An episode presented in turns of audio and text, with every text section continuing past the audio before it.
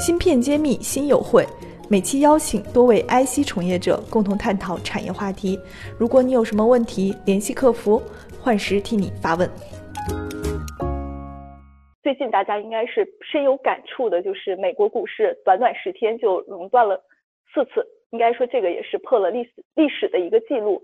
那石油暴跌，还有这个资本市场的震荡也是非常非常明显的。虽然我们今天 A 股还不错哈，也是有反弹迹象，那我们还是想跟两位来聊一聊，就凭你们的一个观点来看，我们现在的金融市场是一个什么样的状况？是不是经济危机要来了？那么咱们的宏观经济到底情况如何？会不会进入经济的衰退？啊，那么我们想请这个话题先由这个张总来跟我们探讨一下。嗯，好的，那反正就是呃想到哪说哪啊。一个呢就是呃今天的话题其实其实呢我我是从事金融领域的，所以我可能从金融的角度来讲一讲这些问题。那嗯。大家之前上学的时候学的金融啊，金融的概念是什么？可能是认为它是一个这个资金的跨时跨时空的一个互换啊。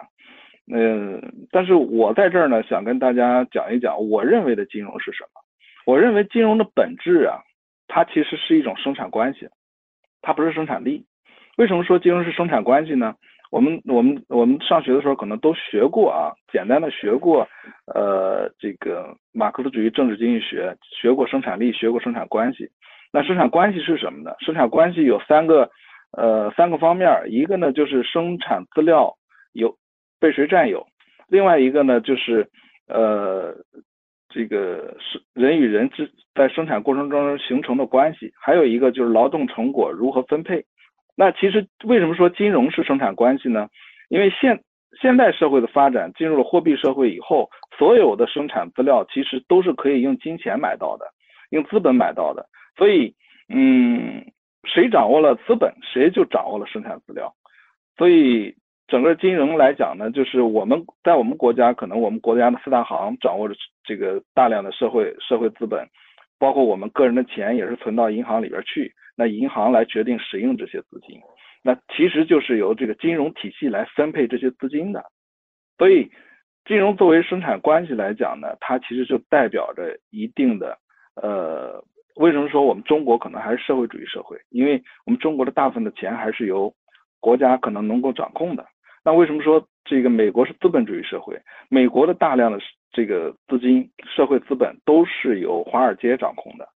在这种情况下，那他们的收益就是呃运用金融，因为钱生钱嘛，至少它是生利息的，投资也有收益的。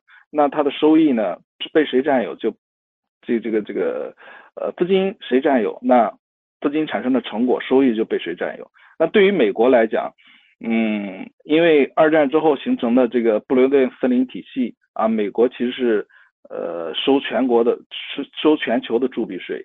啊，美国的美联储其实相当于全球的央行，那它在发展的过程当中呢，它发现它可以简单的通过金融，然后来收取全球的铸币税，呃，所以它基本上产业空心化，它把这些产业呢都转移到了亚非拉地区啊，亚转移到了发展中国家，尤其是转移到了中国，啊，所以它的产业是一种空心化的一种情况。呃，那美国作为这个这个全球美元的全球作为全球储备货币，它到了嗯，它美元流出之后还必须要回流，回流回去用什么的方式呢？用美美债的方式。我们中国赚了它的这个通过贸易赚了钱之后，还要回流美美国，回流美国之后投资于哪儿呢？就是投资于它的股市。所以它整个的美国来讲是一个这样一个循环的一个过程。美联储创造创造美元。然后呢，美元通过贸易流向全球，然后全球呢再通过这个买美国债券或者买投资美国股市的方式进行了一个大循环。在这种情况下，这个一旦这个循环出现问题啊，美国的可能这个股市就会暴跌。它其实就是一个类似庞庞氏骗局的一个活动啊。呃，我们其实没有这个疫情，我们其实也一直一直在关注，一直在等，全球都在等啊。美国这股市涨了十年，它什么时候会跌下来啊？疫情呢，只是一个呃导火索啊，或者说它是一种这个呃必然中的一个偶然罢了啊。嗯，就是导火索，美国股市早晚要跌，是吗？对对对，早晚要跌。嗯。好的，夏老师，夏老师有没有什么观点？基于刚刚张总说的这个这段话，我觉得很有意思。嗯。对啊，对于我来说，这个因为我是一九啊八八年，呃开始工作，一九八三年到美国的，所以看着从八十年代就看着美国股市一路走来，就是起起伏伏，但总的来说，每一次下跌都有更高的一个高峰上去。那么我最近这十年是非常好的一个股股市，所以在美国这个特别是科技股啊，大家认为美国股市是不会跌的，就已经被。完全我们叫被被宠坏了。那这次跌成这个样子呢，大家是完全是乱了章法，啊，对，呃，对全世界都是有呃巨大的影响。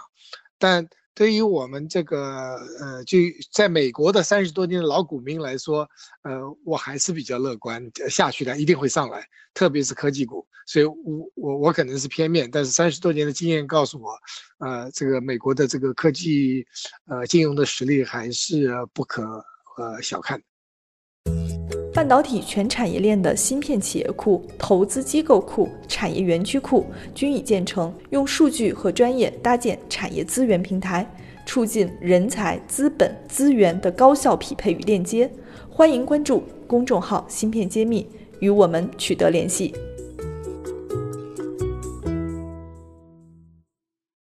谢老师说了一下未来市场的一个预判。张总怎么看？觉得这波美国的股市下跌会持续很久吗？会不会引发经济危机呢？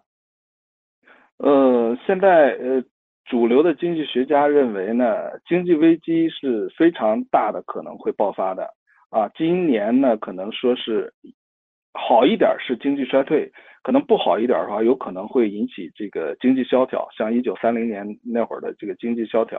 这是我看他们那个首席经济学家刚刚流传出来的一个一个判断，呃，当然了，我也认为，我也其实我也同意这个谢院长刚才讲的，呃，它的股市肯定还还会涨起来，因为一旦它的股市崩盘涨不起来的话，整个的美国的整个美国的国家就会崩塌，啊，呃，现在其实整个全球是承受不了这个呃这种状况的，所以，嗯，就整个大的世界格局来讲呢。呃，我认为，呃，即使美国不自救，其他的国家也会帮助美国度过这次危机的。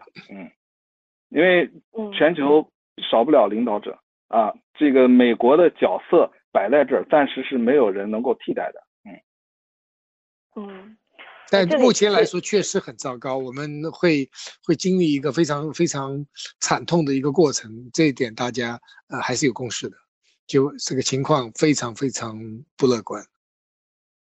嗯，那大家怎么看美国也好，欧洲也好，现在在进行的，还有我们国内也好，我们可以晚一点再聊中国的情况。这个对于经济的一些救市的计划，还有刺激的计划，其实美国也发了很多，就不停的降利率啊，在撒钱啊。我觉得这个角度，像张总，你们怎么看？作为你们是行业内的资深人士，怎么看这个事情？会不会有帮助呢？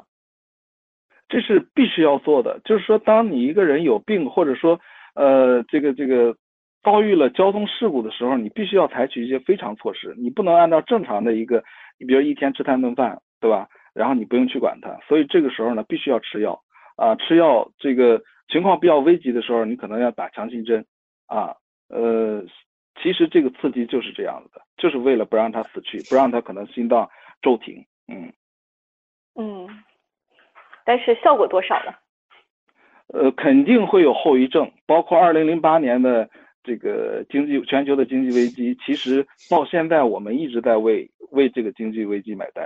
我们当年，我们中国也推出了四万亿的扩张计划。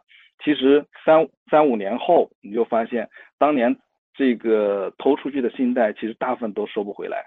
啊，这是对于我们中国来讲，因为我们中国可能都投向了实体经济，但于对于美国来讲呢，带来非常严重的一个问题就是贫富差距越来越大，因为它美国主要是呃金融行业比较发达，然后呢，为了拯救这些金融机构，其实美联储出的钱，这个定向宽松政策都是买了金融资产，那有钱人才有金融资产，老百姓其实不没金融资产啊，也没有房产。那这些金融资产价格其实在上升，所以说其实是救了富人，但是穷人可能越来越穷。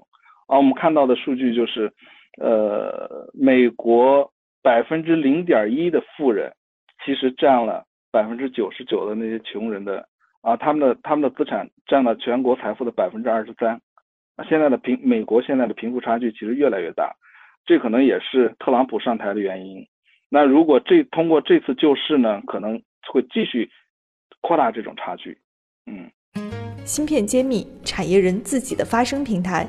科普前沿信息，剖析科技赋能时代，推动新技术的认可与应用，致力于以细分领域专业化的深度服务，推动芯片产业人才、资本与技术的融合。